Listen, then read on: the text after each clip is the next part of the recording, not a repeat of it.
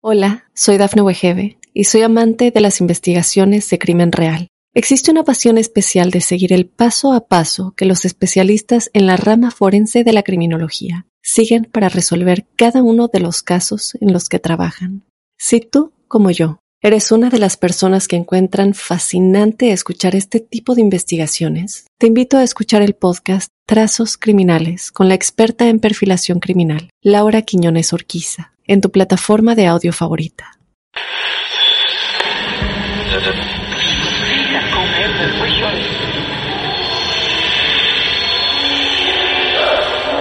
Esa casa está maldita. Hay alguien sentado en mi cama. Algo paranormal estaba pasando. El diablo estaba en mi cuerpo, estaba en mi cuerpo.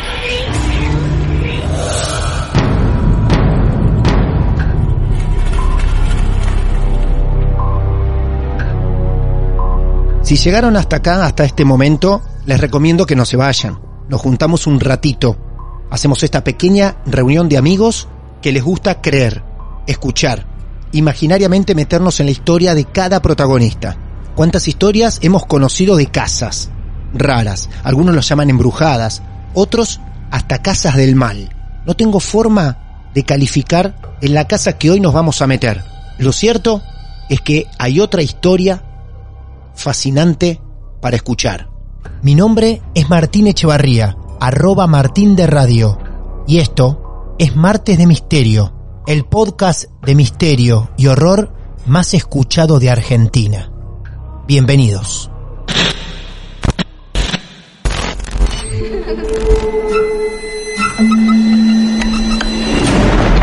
Los seres vacíos nos observan. Hasta hoy se registran muchos reportes de actividad paranormal en él. Veo cosas que no puedo explicar. Hay alguien sentado en esa silla. Está aquí. El misterio está fundamentado en el silencio. Pero ya es hora de hablarlo entre todos. Esto es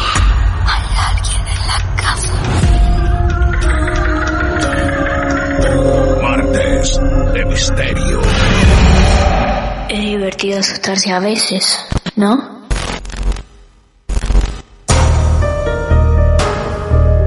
El destino de la historia de esta noche nuevamente lo tiene como protagonista a Colombia.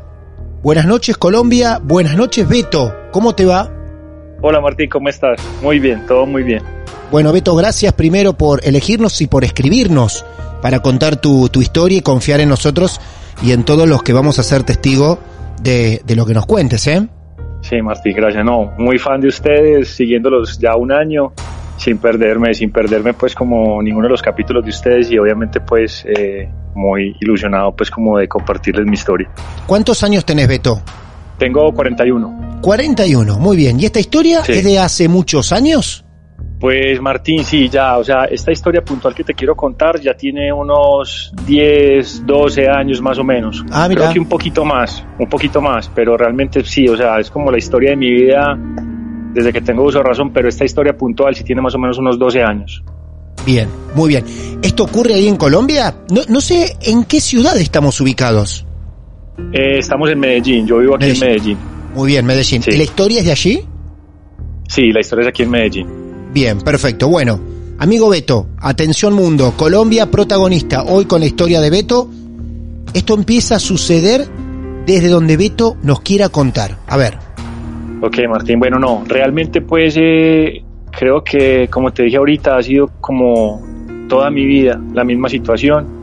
Eh, el, el- el sentir, vivir, experimentar cosas, digamos que yo nunca he tratado como de pararle muchas bolas al tema, como para estar tranquilo, porque he tenido la verdad episodios muy complejos en mi vida de este tema, Eh, pero digamos que, que este tema empieza, o sea, esta historia empieza, yo digamos vivía, eh, viví con mi mamá un tiempo, ujú, eh, con mi familia y digamos que nos fuimos a vivir eh, a una unidad de casas eh, que queda pues en un barrio aquí en Medellín y, y bueno, una unidad de casas pues eh, un poco ya como viejitas pues de mucho tiempo, de construidas, entonces digamos que eh, nos fuimos a vivir allá. ¿tiene un Yo nombre toda- ese barrio? ¿Esa ubicación Sí, tiene un nombre? eh, sí, queda, el barrio se llama El Poblado El Poblado. y Sí, y digamos que la unidad queda en la Loma del Tesoro. Ah, bueno, lindos datos para empezar a ver por internet. Algunas imágenes pueden, pueden acompañar esta historia. Entonces tenemos que buscar el poblado, ¿en dónde? Eh, es la Loma del Tesoro y la unidad se llama El Envil. Muy bien, ahí entonces estaremos ubicados y mirando, espiando un poquito si Google nos, nos permite. Ok, entonces digamos que, bueno, nos pasamos y digamos algo muy particular que, que me ha pasado a mí toda la vida, Martín, es que yo soy una persona que he sentido muchas cosas, pero que casi siempre las he sentido es por los olores. Digamos que yo no sé por qué, pero es como esa particularidad de la que yo llego a un lugar y yo me doy cuenta si algo pasa o hay algo por el olor. Entonces, digamos que cuando yo llegué a esta casa, para mí fue muy difícil, fue muy duro entrar porque yo de antemano ya sabía y ya tenía como este antecedente, pues estas cosas que me pasaban. Y cuando entré a esta casa por primera vez, era un olor muy fuerte, era un olor a tierra, era un olor como a humedad, era un olor muy pesado. Entonces, pues bueno, yo digamos tenía que vivir en la casa, tenía que vivir con mi familia y bueno, yo me hice la idea. De hecho, eh, como los primeros meses, la verdad no sentí ni pasó nada, entonces yo me tranquilicé mucho. Ajá. Entonces, Ahora, digamos, yo te pregunto, ¿a esa casa quién llega? ¿Vos con tu mamá? llego con mi mamá, Sí. con mis dos hermanos y el esposo de mi mamá. Ah, bueno, son bastantes. Ahora, esa, Sí. esa sensación de tierra, de olor a tierra húmeda, ¿eso a vos te alertó? ¿Es un, exacto. ¿Es un olor que a vos te alerta de algo? Sí, sí, sí, lo que te digo, siempre me ha pasado y pues casas que yo voy a visitar de amigos, fincas, lugares pues distintos, cuando encuentro ese olor, es algo como que mismo me, me alerta de una y yo, Dios mío, aquí pasa algo, ojalá no me pase nada a mí, porque como normalmente siempre me pasa algo. Entonces, digamos que cuando llegué a esta casa, de hecho fue muy particular porque entramos, llegamos a la casa, en la casa hicimos como una especie de remodelaciones y, y bueno, el olor se empezó como a disipar. Entonces yo dije, ah, bueno, posiblemente, no sé, al mover paredes, al mover cualquier cosa, Ujú. digamos esto de pronto se perdió y no volvió a pasar nada. En todo caso, pues digamos, bueno, pasó un tiempo. Entonces, digamos yo, eh, la casa era de tres pisos y digamos que el tercer piso era una especie como de ático que aquí en Medellín lo llamamos como una, como una mansarda. Sí, sí, Entonces, entonces yo me fui a dormir al tercer piso. Eh, de hecho, la habitación ni siquiera tenía puerta, sino que las escaleras llegaban directamente pues como a la habitación. Y ahí digamos que me instalé pues, ahí eh, empecé a organizar mi cuarto, toda la cosa. Y la cama mía era como un camarote, que es como una cama doble, la que tiene con otra, otra encima. Claro, perfecto. Sí, sí, acá le decimos en Argentina cama cucheta, ¿no? Donde duerme Ah, bueno. uno, uno arriba del otro. Eh, exactamente. Claro. Entonces, digamos que mi cama era un camarote y digamos que bueno, pasaron, pasaron los días, pasaron los meses, yo estaba muy tranquilo y cualquier día empiezo pues a sentir como, como ruidos en la casa, ruidos no normales. Sí. Digamos que muchas veces estaba solo yo en la casa y sentía que bajaban, subían por las escaleras y yo, eh, llegó, llega- llegaron mis hermanos, llegó alguien, pero cuando revisaba no había llegado nadie. Ajá. Otras veces pasaba que, digamos, eh, la escalera como, era como en espiral y cuando subían hasta la habitación eh, se veía como la sombra de la persona que iba subiendo se veía reflejada en la pared y yo ya sabía No. que alguien iba a subir. No. Y muchas veces subía la sombra, pero no subía nadie. No, no, Entonces no. yo a veces, a No veces, entonces yo a veces me asomaba y yo, hey, ¿quién está subiendo? ¿Quién necesita algo? O muchas veces no había nadie, o muchas veces me decían, no, no, nadie, nadie ha subido. Entonces se me empezó a volver costumbre ver como ese tipo de cosas y yo dije, bueno, esto ya empezó a pasar, no le voy a parar bolas, me voy a quedar tranquilo. en Beto, todo caso, Beto, eh, escúchame, eh, perdóname que te interrumpa, ¿no? Para que esa Dale, sombra se genere la sombra, ¿no? Eh, ¿Había Sí. una luz que alumbraba de abajo, de arriba de tu Sí. habitación? Sí, o sea, en la mitad de la escalera, como en la mitad del recorrido, había un bombillo, había una lamparita, y digamos que esa era la, como que la que generaba la sombra de la persona que iba subiendo. Vos estabas Entonces- recostado en tu cama del ático Exacto. y vos veías, primero sentías, Ajá. y aparte veías que una sombra iba subiendo por tu escalera hacia tu habitación. Sí, sí, sí, sí, total. Esa sombra llegaba hasta tu habitación y no había nadie. Sí, exacto. Ella, llegaba favor. hasta un punto en que se perdía. Entonces yo me asomaba, yo inclusive al final me acostumbré tanto que yo no le paraba bola. Yo decía, o son mis hermanos que están subiendo, o, o no le voy a prestar atención a esta vaina y voy a seguir viendo televisión, lo que sea que hacía en la habitación. No, pero por favor, es una locura lo que estás contando. ¿La sombra tenía forma de qué? Tenía, pues, era como una, sí, como un ser humano, o sea, si me entiendes, Sí. tenía brazos, tenía, eh, obviamente no era una forma muy, muy pulida, pero sí se alcanzaba a ver la silueta, la cabeza, los brazos, el cuerpo. Por eso yo pensaba que siempre era que eran mis hermanos que subían o mi mamá pues que subía a decirme cualquier cosa. Entonces en vista pues de que pasaba tanto, yo lo que hice fue que a la habitación le puse como una cortina, como, como una especie de blackout, es como esa tela gruesa que le ponen a las ventanas para oscurecer. Sí. Yo lo puse del tamaño de toda la habitación como para tapar hacia las escaleras. No. De hecho las escaleras, Qué de hecho las escaleras al, al lado tenía como, o sea, cuando llegas a la habitación había un balcón en la habitación que, que quedaba al ladito de las escaleras. Entonces yo siempre cerraba, cerraba esta cortina como para no ver nada, como para estar más tranquilo. Hasta Por que llegó un punto en que me llegaron pues como a, a tocar la, la, la cortina o medio me la subían. Entonces yo, ¿pero qué es esto? En todo caso, Martín ya la vaina se empezó a poner muy maluca porque eh, a los días, eh, estando yo dormido, empezaron pues como a atacarme, o sea, se me sentaban en el pecho, eh, Mm. me, me, me empezaban pues como, como a ahorcar, me empezaron a hacer un montón de cosas y digamos que se me volvió una lucha porque literalmente Martín, o sea, era todos los días, o sea, yo Todos los viví, días. te lo voy a decir, yo viví un año entero esta situación No, no en puede la que ser. todos, todos No. los días me visitaban, todos los días, o sea, y cada vez iba siendo peor, peor, peor, cada vez la situación se volvía más compleja. Eh, llegó a tal punto que yo pues amanecía con, eh, eh, pues como marcas en la espalda, marcas en el pecho, eh, amanecía con morados, amanecía con un montón de cosas, entonces yo pues yo me empecé a enloquecer literalmente. Claro, yo llegué a un punto en que yo sabía, yo sabía cuando me iban a atacar, o sea, yo estaba acostado en mi cama durmiendo y yo, a, mí- a mí siempre me atacaban, o sea, siempre sentía esa- esas cosas cuando estaba boca arriba y muchas veces estaba dormido y yo simplemente abría los ojos y decía, Dios mío, estoy boca arriba. Cuando abría los ojos, ahí mismo, o sea, eso era instantáneo.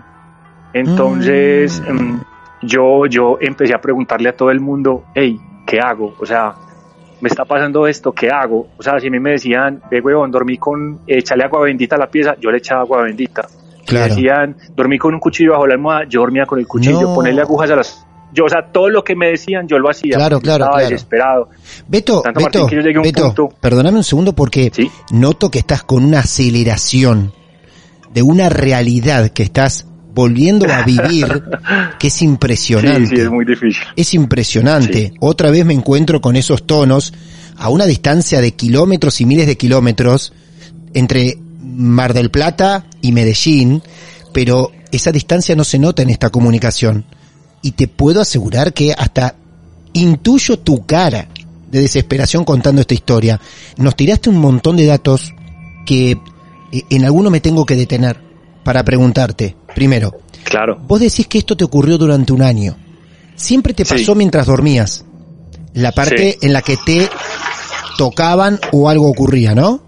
Sí, pues Sí. digamos que los ataques más frecuentes eran mientras dormía. Claro. Pero lo que te digo, eh, a mí se me volvió muy complejo. De hecho, llegué a un punto en que pasaba tanto que cuando yo, o sea, mejor dicho, yo buscaba una excusa Sí, sí. para sí. llegar tarde a mi casa. Yo, yo, o me iba a rumbear con mis amigos, o, o me quedaba hasta tarde en la calle. O sea, yo hacía lo que fuera para no ir a mi casa porque a mí me daba pánico literal entrar a mi casa.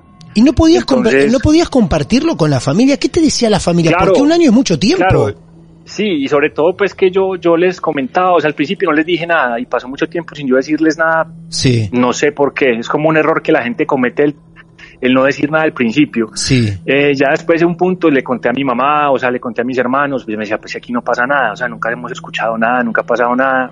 Pues te lo digo, yo muchas veces dormía con mi hermana, Eso te iba a le metía a decir. mi hermano, Claro. sí, o sea, te lo juro, llegué a dormir en la cama con mi mamá, o sea, porque Por favor. yo el más viejo de la casa, o sea, era, era de la angustia, o sea, te lo digo Martín, yo, yo llegaba a rumbear con mis amigos 3, 4 de la mañana y yo me quedaba, o sea, yo parqueaba el carro y me iba para la portería y me quedaba en la portería hasta las 6 de la mañana, o sea, hasta que saliera el sol para yo irme para mi casa. Yo prefería amanecerme en la calle, prefería amanecerme sentado en la puerta de afuera, en las escaleras, esperando que el sol saliera, Una o me quedaba dormido dentro del carro para yo no entrar a mi casa porque era una angustia total. Una O sea, te lo juro locura. que yo, Una locura. yo muchas veces entraba, entraba a mi casa en la noche y yo, o sea, te lo juro, yo no le podía dar la espalda a la casa porque yo cerraba la puerta y sentía que me respiraban en el cuello, sentía que me perseguían, sentía, sentía muchas cosas. Entonces, eh, yo me empecé a enloquecer.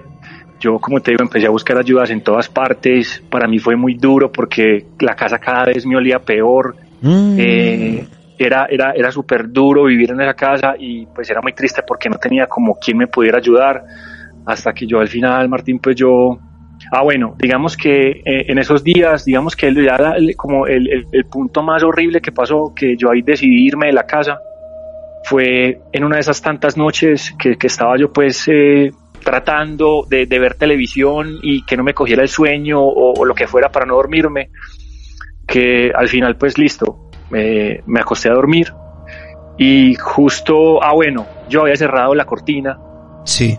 Y justo eh, en, eh, en la noche, en la mitad de la noche, lo que te digo, yo me despierto, yo me siento en la cama, yo digo, Dios mío, Dios mío, no veo nada, me van a atacar. Cuando me volví a acostar en la cama, o sea, es como si me fueran a partir el pecho, era una cosa horrible, me empezaron a ahorcar, era una pelea horrible, entonces yo, en ese momento en que yo no podía moverme, yo, em- te lo juro, o sea, yo empecé a rezar como en la vida había rezado.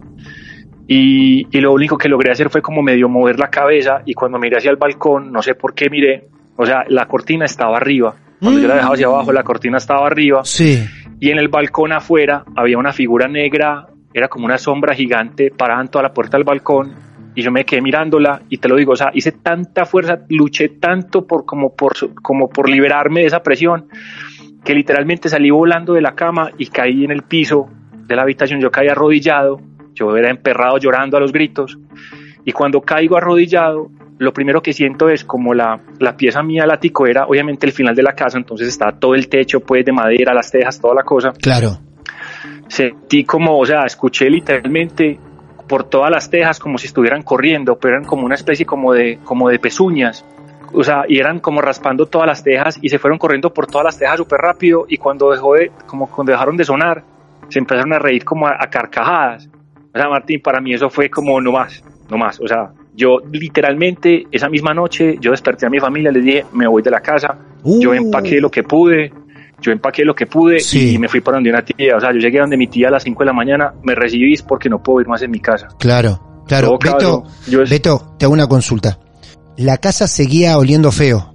Total, Total. cada En- vez olía peor. Eso, sola. eso, eso. Entonces, cada vez el olor, ante vos por lo menos, se pronunciaba más. Sí, exactamente. A medida que todos estos hechos iban empeorando en, cier- en cierta forma. Sí, sí, Bien. cada vez era peor y como te digo, llegó a ese punto en que ya pasó eso y yo dije, no, no más, yo no, no puedo seguir así. Cuando vos sentías que te atacaban, vos creías que más allá de esa sombra, porque dijiste, pezuñas por los techos, se reían, me hablas en plural, en que lo hacían varias entidades. ¿Vos sentías eso, que eran varias entidades? Sí, sí, creo que eran varias. Pues hasta ese momento creía que eran varias, pero después lo corroboré. Ah, Eh, bueno, hasta bueno. ese momento Bien. Y sí, eran varias, por lo que te digo, pues porque finalmente, pues yo, yo, yo lo que yo veía y me acuerdo, yo siempre vi como una figura masculina que era el que subía por las escaleras. Claro. Y, y después, esa risa la sentí muy femenina, ya, ya al final lo que pasaba eh, cuando en mi habitación. Entonces, pues yo creí, pues hasta ese momento pensaban que eran como varias cosas lo que, lo, lo que estaba pasando. En todo caso, Martín, yo me fui de la casa, estuve como casi un mes por fuera de mi casa y cualquier día estaba pues en el trabajo y me llamó mi mamá, Beto, necesito que te vengas ya para la casa. Eran como Oh, las no. 11 de la mañana. No. Y yo, mamá, pero estoy trabajando, véngase ya. Entonces yo pues le dije a mi jefe, me tengo que ir, Claro. arranqué en el carro, me fui para mi casa y cuando llegué, pues fue muy raro porque yo entré y bueno, cuando entro a mi casa lo primero que veo es una señora parada en el comedor, está con un señor y me dice, ah, te estaba esperando. Entonces pues yo, yo no la conocía, yo no sabía quién era, entonces mi mamá me dijo, tranquilo, es una persona que pues en vista de todo lo que te ha pasado, hablamos con ella, era como una especie como de bruja y, y ella me dijo, no, o sea, ella nos va a ayudar y te va a ayudar a ti. Entonces, Martín, yo la verdad, te voy a ser muy sincero, mi mamá fue la que me contó, yo no me acuerdo casi, yo, ella me dice que cuando yo entré a la casa y la vi a ella, pues mi mamá me dice que yo me empecé a reír, que yo no le creía lo que me decía, que de hecho yo le decía, váyase de la casa, o sea, que yo intentaba como echarla, yo no me acuerdo de eso, No. pero... No, pará, pero- pará, no, pará, pero- pará, pará. Por favor. Por favor. Es una máquina de datos. Es un vendaval de situaciones diferentes tu historia. Beto, Lo que estás contando es, es merece otro capítulo, es una locura. Tu mamá llama a una Sí, bruja. Ella la- vos te vas Sí. de la casa. Tu mamá Sí. llama a una bruja porque vos por algo te vas de la casa. En sí Ajá, te estaba pasando algo seriamente. ¿Bien? sí, Vos te vas de la casa, te vas a vivir a lo de tu tía, seguís con tu trabajo, tu mamá un día te llama y te dice vení porque llamé a una bruja, así te ve. Estoy bien ahí. sí, Bien. total. Ahora, vos llegás, la ves y no te acordás de tus reacciones y te cuenta todo esto tu mamá que te burlas de ella y la querés echar Sí. de la casa. Sí, total. Y sí, es muy loco porque yo me acuerdo de algunas cosas, no me acuerdo de todo, pero ella me decía que yo intentaba echarla de la casa, tanto que ella fue con, pues, lo que yo me supuse es que la señora iba preparada porque sabía lo que pasaba y por eso llevó a una persona que la acompañara como para que la cuidara. Sí. Eh, entonces, bueno, entramos a la, yo entré a la casa, esta señora, digamos que empezó como a revisar todo. Entonces me dijo, bueno, Beto, eh, necesito que me acompañes. Eh, ellos se van a quedar aquí abajo. Ah, bueno, entonces ella, ella empezó a revisar toda la casa, el primer piso. Entró a la cocina, pasó por la sala, el comedor, todas las cosas. Cuando llegó en la casa, como era una casa muy grande, había como una habitación del servicio.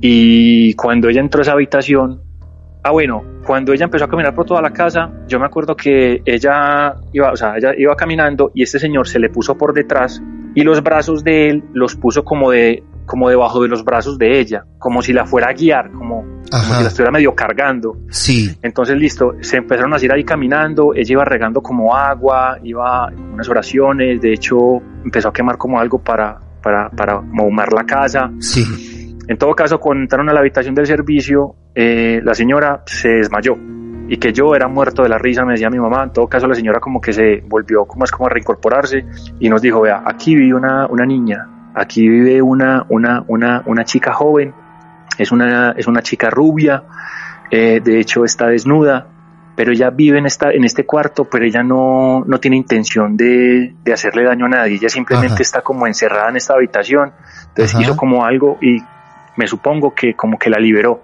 porque ya después dijo que ya la niña se había ido, pues como esta chica. Estamos hablando de la Eh, habitación de servicio, no es el Sí, ático, la habitación de... no es el no. ático donde vos dormías. No, no. Bien, bien. En- Entonces, bueno, ya subimos las escaleras, Sí. En el segundo piso estaba la habitación de mi hermana, la de mi hermano y la de mi mamá. Entonces subimos, entramos a la habitación de mi hermana, no pasó nada.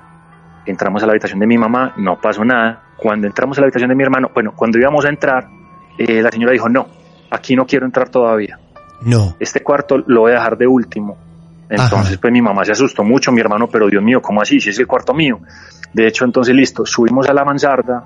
Martín, eso fue una locura. O sea, esa señora empezó a convulsionar, empezó a gritar. O sea, te lo juro, me da escalofrío solo acordarme de esa situación. Pero a la vez mi mamá me dijo, o sea, Beto, que vos la cogías, la querías sacar del cuarto, que no la dejabas entrar. Bueno, fue horrible. En todo caso, pues ella eh, empezó a escribir.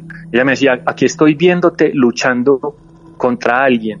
Estoy viendo cómo te atacan, estoy viendo cómo se asomaban por el balcón, estoy viendo cómo, cómo, cómo te acechaban en la noche. O sea, ella estaba como viendo todo lo que me había pasado durante todo ese tiempo. Claro, y ella, Y- ella no sabía lo que te había pasado, ¿no? No, no, exacto. No, claro. Mi mamá, la- ella, ella simplemente fue a ver qué era lo que pasaba. y Claro. empezó como a, a- no sé si era tener visiones o qué, pero ella Sí. empezó a ver, a ver todo lo que me pasaba. En todo caso, pues, eh, ella hizo muchas cosas en esa habitación. Y, digamos que, pues, cuando ella hizo todo eso en la habitación, eh, mi mamá me contó que yo como que ya cambié la actitud y ya como que estaba más tranquilo. Entonces, bueno, ya bajamos. Cuando ella entró al cuarto de mi hermano, ahí sí Martín fue la locura. O sea, el cuarto empezó a oler a humo, empezó a oler a tierra impresionante, tanto que ella le dijo, solamente Beto se queda aquí, el resto se va. Y nos quedamos ella, el señor y yo. Entonces empezó a rezar impresionante, a hacer un montón de cosas. Cuando llegó y le dijo al señor, necesito que vayas por una escoba. Entonces él bajó, subió la escoba y le dijo a ella, le dijo a él, abre la ventana de la habitación, la casa de los vecinos, que era pegada a la de nosotros, el techo del segundo piso daba con la, como con la ventana de mi hermano. Sí. Entonces, cuando él abrió la, entonces ella le dijo, abre la ventana y en esa teja que ves allá, la vas a correr con la escoba y vas a traerme lo que hay en esa, en esa, en esa teja. No. Entonces, o sea, yo, señora- no sabía lo, Claro, la señora estaba apuntando un- a un techo y decía que debajo de una teja había algo. exacto. Ah, por favor. Entonces este loco se montó al techo y efectivamente él empezó a correr con la teja, pues con el palo de la teja. Cuando la corrió, sacó algo de, la, de allá, pues como de debajo del techo y se lo entregó a la señora. Martín, yo me acuerdo que era, era un espejo redondo y por un lado era un yin yang en, en espejo, pues, pero era rojo con negro. Sí. Y por el otro lado tenía, tenía tierra. Entonces llegó la señora y me miró, me dijo, cierto que vos, a vos la casa te huele a tierra. Y yo sí. Claro. A vos la casa, todo el tiempo que has vivido aquí, la casa te huele a cementerio. O sea, vos todo el tiempo has olido tu casa como si fuera un cementerio. La casa huele, Martín- la casa huele a cementerio. Sí, exacto. Por favor. Entonces yo ahí me, yo ahí me puse a llorar, yo me puse súper mal, yo, sea, yo, no sabía qué hacer, yo no le pues, decía, pero ¿cómo es posible esto? O sea, ¿por qué me está pasando a mí? Entonces ella después me lo explicó, pero en ese momento me decía, bueno, entonces ella metió eso como en una bolsa negra, eh, le metió un montón de cosas como para neutralizar esa vaina. Entonces ya después, bueno, bajamos y ella empezó a explicarme que, que pues algo que yo ya sabía, que nadie me lo había dicho, pero que yo ya pues había intuido toda mi vida. Y ella me dijo que yo era una persona que atraía mucho las energías y que, y que si una energía se daba cuenta que yo estaba ahí, podía empezar a focalizarme o atacarme o, o hacerse notar para que yo pueda ayudarlo de alguna forma, pero yo pues obviamente no sé cómo hacerlo, yo nunca me interesé en eso. Entonces eh, ella nos contó que, que a la casa de los vecinos le estaban haciendo un trabajo de brujería, que era un trabajo muy grande, muy fuerte, alguien muy poderoso lo estaba haciendo y que la persona que lo estaba haciendo se dio cuenta que yo, ah bueno, se dio cuenta que toda esa energía se estaba desviando a la casa de nosotros y que yo la estaba como, como absorbiendo, o sea que yo estaba, estaba desviando todo ese trabajo, lo estaba desviando a mi casa y me estaba cayendo a mí. Wow. Entonces, entonces, pues bueno, esta señora me hizo como un bloqueo en algunas cosas. Eh, me dijo, bueno, esto tenemos que organizarlo, esto hay que prepararlo muy bien porque tenemos que contarle a, a la, a la familia de al lado que le están haciendo eso. Claro. Entonces, bueno, pues, eh, bueno, Martín, ella, ella guardó eso, me hizo un montón de rezos, me hizo como unos baños, yo quedé como si me hubieran pegado una paliza, eso fue, pues, la verdad, muy fuerte. Entonces yo le pregunté cómo podía, pues, cómo podía yo aprender a manejar eso. Al final ella me, me, me dio, me enseñó cómo hacer algunas cosas, después que hablé con ella mucho tiempo. Pero digamos que algo muy particular que pasó al final, al final en ese momento, Martín, es que, eh, bueno, cuando terminamos todo, ella me dijo que, que la casa definitivamente tiene una carga muy pesada, independiente de lo que estábamos de lo que estaban haciendo, que la carga de la casa era tan pesada que estaba absorbiendo toda energía negativa de muchas cosas y que yo era como ese centro que estaba canalizando todo, pues por ser en teoría como soy. Entonces, bueno, pues al final, ¿qué vamos a hacer? Bueno, no, déjeme, yo miro a ver qué hago con esto, miro a ver cómo vamos a hablar con otra familia. En todo caso, pues la señora ya se despidió y fue muy loco porque en el momento preciso en que la señora, o sea, la puerta de la casa de nosotros con la puerta de los vecinos eran súper cerquita, eran casi pegadas. Claro, claro. Entonces en el momento en que esta señora abre la puerta y sale, sale de la casa, la señora entra como una loca despavorida y vuelve y se mete a la casa. Y dice, ahí está, ahí está, ahí está la persona culpable, ahí está. Entonces cuando nosotros nos asumamos, fíjate que la, la, la empleada, que era como la señora, la señora del servicio pues de la casa de los vecinos, Sí. eh, estaba sentada al lado de la puerta cuando estas dos señoras se ven. Martín es como si hubieran visto el diablo. O sea, literalmente las dos salieron despavoridas. Entonces ahí mismo esta señora nos dijo, ella es bruja, ella es la que está haciendo eso y ella es la que te está atacando porque ella se dio cuenta de que vos le estás dañando todo lo que está haciendo a esa familia. Yo, o sea, yo ya no sabía si salir de mi casa, yo ya la veía y me daba pánico. En todo caso, pues a los días tuvimos que hablar con esa familia, les contamos todo lo que pasó Claro. y Claro. pues digamos que Qué creyeron. difícil, qué difícil encarar Sí. ese momento y decirle, mirá, esta mujer que viene a tu casa te está haciendo una brujería, una maldición. Sí, sí, Martín. Y es muy difícil porque uno no sabe si le van a creer, uno no sabe si Claro. lo van a tomar de loco, Claro. pero finalmente fue una, fue una familia que nos creyó. Y, y digamos que la gente también tuvo que cuidarse mucho y hacer un trabajo con esta señora que nos ayudó porque tenían mucho miedo que esta señora los siguiera atacando eh, y haciéndoles otras cosas por fuera.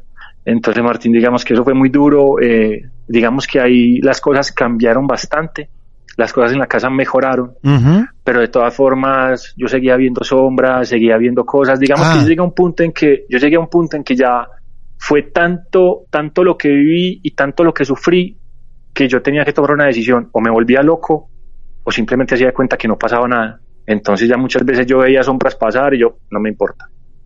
Me tocaban la, me tocaban la, Claro. la, la cor- la cortina, no me importa. Escuchabas eh, pasos, no me importa. Entonces yo empecé como a, a- a cerrar eso también, a alejarme un poco Claro. hasta que ya por fin tomamos la decisión, pues mi mamá tomó la decisión, vendimos la casa y, y- y ya pues nos fuimos y fue muy loco porque el día de- del trasteo, pues el día en que ya nos íbamos a pasar de, de casa, eh, la gente que fue pues como ayudarnos a, a llevar, a recoger los muebles y todo, eh, de hecho pues una de las personas pues pasó algo muy loco. Eh, la casa tenía como un, patio afuera eh, con unos muebles y unas cosas y obviamente lo separaba como un ventanal, como unas vidrieras grandes, unas puertas de vidrio grandes y pues las, las vidrieras estaban abiertas para ellos poder sacar todos los muebles. Y justo estos señores sacan unos muebles y cuando vuelven a entrar uno de ellos la puerta estaba cerrada nadie sabe por qué nadie sabe cómo se cerró una puerta que es súper pesada Claro. que es un ventanal gigante Claro. y este tipo este tipo lo atravesó Uh. o sea literalmente el- el- ese señor casi se nos muere ahí Mm. porque las cortadas fueron horribles, entonces fueron como muchas cosas, y eso fue como, como decir, o sea, definitivamente nos tenemos que ir de aquí. Sí. Y, Qué y desgracia. Martín, que Qué desgracia enorme. Y ya, ¿a qué punto había llegado esa casa? Porque estabas vos con marcas, con agresiones, se había aliviado Sí. esa parte, pero seguías viendo sombras. Ahora, sí, que estén sacando muebles por un ventanal de vidrio, estén entrando y sacando muebles, y que en un momento de esas entradas y salidas la puerta se cierre y el hombre atraviese el vidrio, porque suena lógico al contar tu historia que si están mudando muebles no tienen por qué alguien cerrar la ventana si lo están haciendo Sí, constantemente. En uno de esos trayectos se cierra la ventana y este hombre, confiado en que siempre estaba abierta esa puerta, atraviesa el vidrio. sí, Es, es criminal, ¿eh? Es, la verdad que es terrible, terrible. es, te imaginarás entonces la tragedia, entonces fue horrible, pero bueno, y sí, eh, de ahí para allá, Martín, lo que te digo, a mí siempre me ha perseguido en la vida el tema de los olores, Claro. aunque he visto muchas cosas, eh, pero, pero digamos que lo, lo que a mí siempre me, me guía y me dice que hay algo, pasa algo, es con los olores. Entonces, inclusive después de muchos años, fui un par de veces a, a la, a la- a la unidad, pues volví y vi la casa desde lejos, porque te lo juro que me daba pánico, o sea, me, me, me, me, me, me daba mucho temor y muchos recuerdos. Y en este momento, por ejemplo, la casa está abandonada, la casa está sola, allá no vive nadie. Hace Ah. muchos años que no vive nadie en esa casa. Sí. Ah, muchos años. Nadie, después que ustedes se fueron, habrá vivido alguna familia y después de ahí nadie más. Sí, sí, exacto. E inclusive yo alguna vez le pregunté a alguno de los eh, como porteros o los vigilantes de la unidad y me decían, no, Beto, después de que ustedes se fueron, nadie aguantaba. Mirá. Nadie aguantaba en esa casa. Ustedes son los que más aguantaron en esa casa y la casa está cerrada. De hecho, la casa la han rematado, la han vendido y la casa sigue Claro. Ahora, entonces, ¿hubo algo más dentro de ese lugar que no llegó a descubrir esta señora que fue a hacer la limpieza, no? Porque digo, el espejo lo sacaron del techo de los vecinos. Vos ya Sí. no estabas más, no atraías más nada a esa casa, pero algo indudablemente quedó. Igual, también en el medio está esta reacción tuya rara que vos no recordás, Sí, exacto. que te cuenta tu mamá. Exacto, Martín. Sí, yo, yo lo que pienso y lo que, lo que te conté, lo que hablé después con la señora, ella me dice que la casa era, era como un, un- era como, no sé si un portal, yo no creo que era un portal, Sí. pero era un lugar como donde habían, había, había- no sé si hubo mucho sufrimiento o, o donde habían quedado como, no sé si almas, energías, yo no sé cómo llamarlo, pero no sé si eran quedado, quedado como atrapadas ahí. Entonces digamos que, no sé si de pronto al yo llegar a esa casa se dieron cuenta que yo de alguna forma podía sentirlos eh, entonces no sé si de pronto eso despertó lo otro o, lo de esta señora despertó esas cosas más todavía, pero lo que te digo, o sea, cuando esta señora se fue y digamos que logramos como sacar eso, eso, eso que eso que nos encontramos en la casa y, y terminó como ese episodio, digamos que la casa se siguió moviendo y manejando con ciertos ruidos, ciertos olores, ciertas cosas, pero como yo ya sabía que lo realmente que me estaba atacando se había ido o había dejado de pasar, yo dejé como de prestarle mucha atención a estas otras cosas. Y lo que te digo, como mi familia no la sentía, como mi familia no se daba cuenta de nada, entonces digamos que yo al final dije, no, yo me tengo que acostumbrar, yo tengo que, Sí, que ser fuerte y no, no, no prestarle más atención a esto. Entonces digamos que seguramente familias o alguien más que llegó a esa casa mucho después de nosotros, seguramente también sintieron algo o les pasó algo y se terminaron yendo también. qué Pero historia. fue muy, muy duro. Qué historia imposible de repasar. Yo creo que cualquiera que intente resumir tu historia tiene que volver a escuchar este capítulo porque es infernal. Desde sombras en la escalera, la descripción de esa sombra subiendo por las escaleras, iluminada por una luz desde abajo y que nunca terminaba un recorrido o que nunca podías divisar una persona. Las cortinas que pusiste para tapar y también se movían, los ataques tuyos a la noche, tu actitud también ante la, bruja que va a hacer una curación a esa casa, todo, todo. Es impresionante el dato de, de esta señora que va en ayuda de ustedes y que desde tu casa intuye, percibe o ve de alguna forma que hay un espejo o algo, algún objeto debajo de una teja de la casa del vecino. Yo, Sí. son datos que realmente no puedo creer que tras haber escuchado más de 200 historias aproximadamente en Marte de Misterio, todavía nos sigan sorprendiendo todos ustedes con datos nunca utilizados. Todavía. Sí, y sabes que. Martín, sabes que Martín algo, algo, eh, yo después de muchos años quise investigar sobre Sí. la unidad, porque normalmente el poblado es un lugar que hace muchísimos años, antes de que empezaran a construir edificios y que se volvieran barrios pues, Sí. modernos, eh, siempre fueron como fincas, y eran fincas gigantes, eran como haciendas. Y digamos que lo que acostumbraban a hacer en las haciendas era que la, la, la gente que moría de la familia los iban enterrando Ay. en la misma hacienda. En la misma hacienda, claro. Entonces, Claro. sí, exacto. Entonces, ah, yo averiguando, supe que la unidad donde fue construida era una hacienda, era una finca muy grande y, y- y digamos que, pues, uno pensaría, no cabe la Sí. posibilidad, pues, pero que posiblemente en alguna parte de, de esa unidad, pues, hayan eh, enterrado familiares, gente, trabajadores, pues, no sé. Es que eso muchas veces afecta, afecta el lugar donde uno vive. Querido amigo Beto, la verdad que fue una historia fascinante. Mucha información que nos ha dejado asombrados, como nos tienen acostumbrados sus historias. Beto, qué bueno que se te haya aliviado un poco la situación al irte de esa casa. Amigo, muchas gracias, fascinante. Nos encanta ir a Colombia, ¿eh? tenemos mucho público allí, muchos oyentes, mucha gente esperando también contar su historia en Colombia. Así que te mando un gran abrazo a vos, a tu familia y a todos los colombianos, que los queremos mucho.